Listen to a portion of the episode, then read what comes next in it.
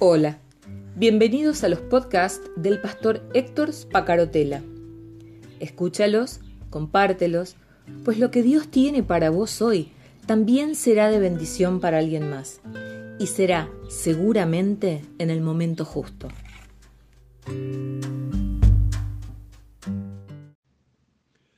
Cuando termina uno de leer los evangelios y lo ve a Jesús rodeado de sus seguidores, de sus discípulos, de sus amigos, de aquellos que iban a ser los apóstoles, precursores de la iglesia que él estaba formando,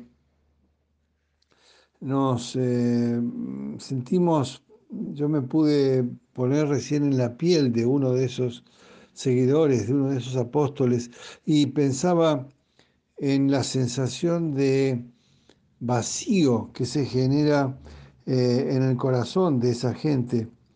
Cuando aquel que había sido su maestro, aquel que los había hecho vivir eh, situaciones realmente portentosas, aquel que los había hecho testigos de Dios obrando en medio de la gente, aquel que los vio levantando a un muerto de su tumba después de cuatro días, aquel que lo vio a Jesús eh, eh, enderezar la espalda torcida por el agobio emocional a una mujer que hacía mucho tiempo que sufría, aquel que pudo ver el rostro de Jesús real en, en el monte de la transfiguración, aquel que vio el milagro de los peces y los panes, de pronto estaba viendo que su maestro se estaba despidiendo y, y que estaba dando palabras de las que no terminaba de entender en su plenitud, pero que además estaba diciendo, yo me voy, ya es tiempo de que me vaya. Pero ¿cómo que es tiempo de que te vayas? Eh, Señor, vos le diste sentido a mi vida. Señor, vos me diste una dirección. Vos hiciste que mi vida fuera mucho más que una barca de pesca o recaudar impuestos. Vos me diste una perspectiva distinta y te vas a ir. Y para esto resucitaste, para irte. Claro, los discípulos no lo podían entender. Pero aquel que los había eh, transformado al punto de hacerlos hombres y mujeres distintos, aquel estaba despidiéndose y subiendo al cielo. Una sensación enorme de vacío, por supuesto. Eh, una sensación que también era transformadora de vida, por supuesto, de ser discípulos, de la comodidad de sentarse a los pies del Maestro o de caminar eh, tan cerca, como decíamos hace días atrás, tan cerca que el polvo del Maestro manchara mi ropa, de estar tan cerca de Él a de pronto que Él desaparezca y tengamos que volver a vincularnos con un Dios invisible a nuestros ojos. Pero el paso de los evangelios a los hechos, el paso de Juan a Hechos de los Apóstoles, nos eh, comienza eh, inspirando a través de el envío del Espíritu Santo. Y pasamos al presente y viéndonos en este tiempo de angustia, de de incertidumbre, de depresión, de muerte.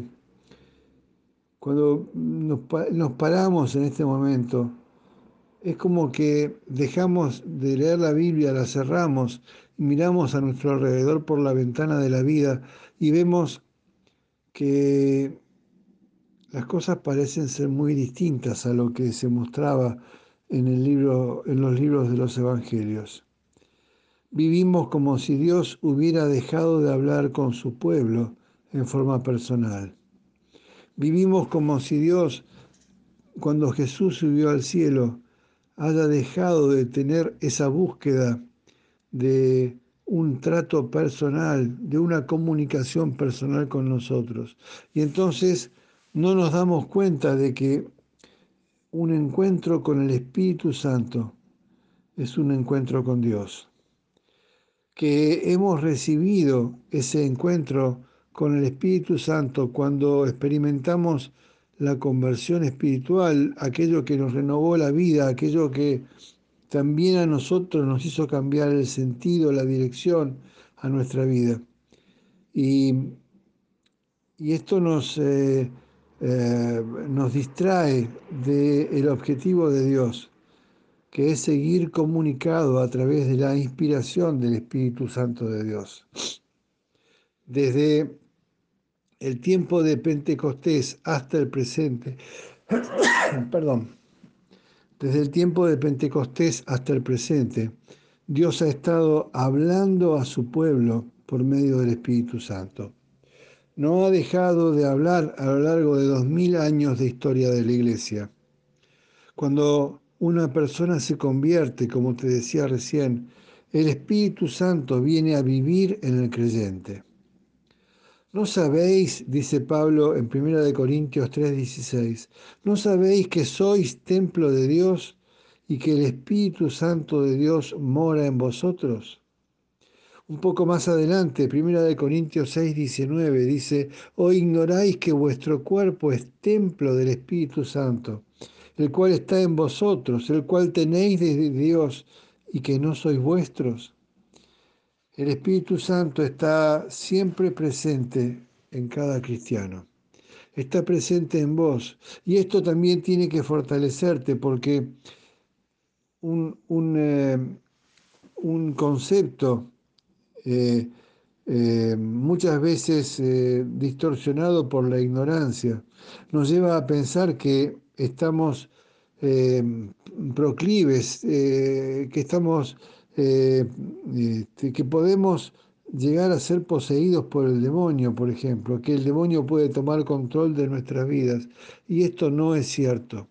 Cuando un auténtico vive, cuando un creyente vive una auténtica conversión, no hay posibilidades de que el demonio venga a controlar nuestras vidas, porque el espacio está ocupado e inundado y desbordante de la presencia del Espíritu Santo. Cuando uno ve un creyente poseído, es porque en realidad esa persona no había experimentado una auténtica conversión. Por eso es que Dios puede hablarle con claridad en cualquier momento y de cualquier manera que Él decida a cada uno de nosotros. Puede hablarte a vos, tenerlo en cuenta este domingo porque estoy seguro que Dios te va a hablar de una forma especial. Dios quiere hablarte hoy. Dios está aquí presente en medio de nosotros. Dios está usando mi voz para expresarse en este momento. Dios está usando mi voz para que el Espíritu Santo venga a ministrar tu vida, para que se despierten cosas relacionadas con el Espíritu en tu vida espiritual hoy y que hoy puedas volver a tener un encuentro con Dios a través de la palabra, un encuentro con Dios a través de tu vínculo con los otros hermanos, un encuentro con Dios a través de el Espíritu Santo, Santo hablando directo a tu corazón. Jesús les prometió a sus discípulos que el Espíritu Santo eh, les ayudaría de la misma manera en que Él lo había hecho. Que el Espíritu Santo iba a estar presente, Juan 14, 16, en sus vidas tan cercano o más cercano de lo que Jesús lo, lo había hecho. Les dijo que el Espíritu Santo los guiaría a toda verdad, Juan 16, 13, que el Espíritu Santo los convencería de pecado, de justicia y de juicio, Juan 16, 7 los prepararía para las cosas que vendrían. Juan 16, 13. Glorificaría a Cristo, tomaría lo que Jesús oyó del Padre y se los haría saber. Les recordaría lo que Jesús había dicho Juan 14, 26. El Espíritu Santo también ayudaría a los creyentes a orar, según dice Pablo en Romanos 8, 26. Dios se propuso que el Espíritu Santo esté muy activo en la vida de los creyentes para comunicarles su voluntad y su propósito. Pero atención, que no es, eh, no miremos, no tenemos que mirar hacia afuera para encontrarlo. Atención, porque el Espíritu Santo está morando en tu propia vida. Y al invocarlo, estás haciendo una oración de la que todo tu ser es parte no solamente con tus palabras, sino con todo tu ser. Dios habita eh, en su pueblo a través del Espíritu Santo de una forma más cercana a lo que Jesús, incluso Jesús, podía haber estado de sus discípulos. ¿No es maravilloso que estemos viviendo un tiempo de, de manifestación de Dios como probablemente nunca haya habido hasta ahora en la historia del hombre. Ni siquiera los profetas tuvieron un encuentro con Dios tan profundo y cercano como el que tenemos nosotros. Ni por supuesto tampoco los apóstoles, ni los apóstoles que estuvieron cara a cara con Jesús, que tomaron su mano, que pudieron caminar con Él, comer con Él, eh, acompañarlo durante todo ese tiempo de vida terrenal, ni siquiera ellos han tenido la posibilidad de experimentar la llenura de Dios que vos y yo podemos recibir a través de su Espíritu Santo. ¡Wow! Si esto no nos predispone para un domingo especial, no sé qué es. Dios te bendiga mucho. Héctor Spacarotela desde Río Gallegos. Hasta mañana.